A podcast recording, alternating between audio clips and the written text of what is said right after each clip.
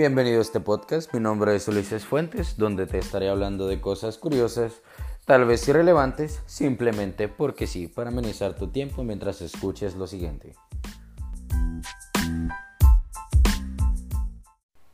El día de hoy te voy a hablar de la parálisis del sueño o del jet lag. Se podría definir como desajuste temporal de las funciones del cuerpo humano. Este se caracteriza por incapacidad temporal de moverse, o hablar al dormirse o levantarse. Por lo general no requiere atención médica, por lo general se puede realizar un autodiagnóstico, no se requiere análisis de laboratorio o estudios de diagnóstico por imágenes. La parálisis del sueño ocurre a mayor frecuencia en las personas que tienen narcolepsia o apnea del sueño, pero puede afectar a cualquier persona. Al menos 8 de 10 personas lo han sufrido y lo cual se caracteriza o se menciona que es un episodio bastante aterrador.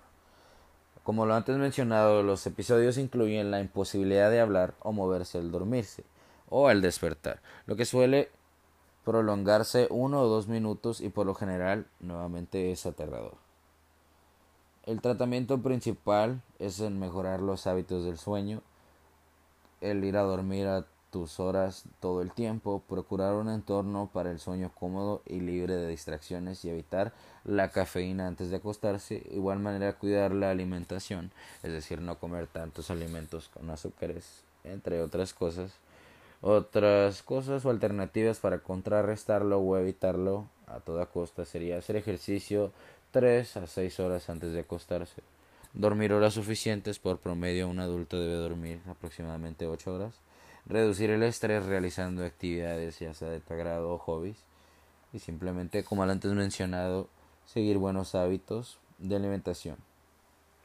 La razón por la cual tú despiertas de tu parálisis del sueño, o generalmente cuando tú despiertas, despiertas de un sueño, los episodios de sueño suelen durar entre 10 a 15 minutos justamente antes de levantarnos. La parálisis del sueño bien puede empezar con síntomas distintos. Puedes llegar a un punto máximo de relajación, pero realmente es estrés, en donde comienzas a sudar frío, comienzas a sentir escalofríos y simplemente puedes incluso llegar a sentir alguna, alguna sensación tal vez provocada por tu mente donde puedes sentir algún tacto o entre algún otro tipo de contacto donde se caracteriza se caracteriza como la expresión se te subió al muerto. El jet lag simplemente es es simplemente una liberación de estrés que tu cerebro realiza generalmente mientras duermes y bloquea tu cuerpo.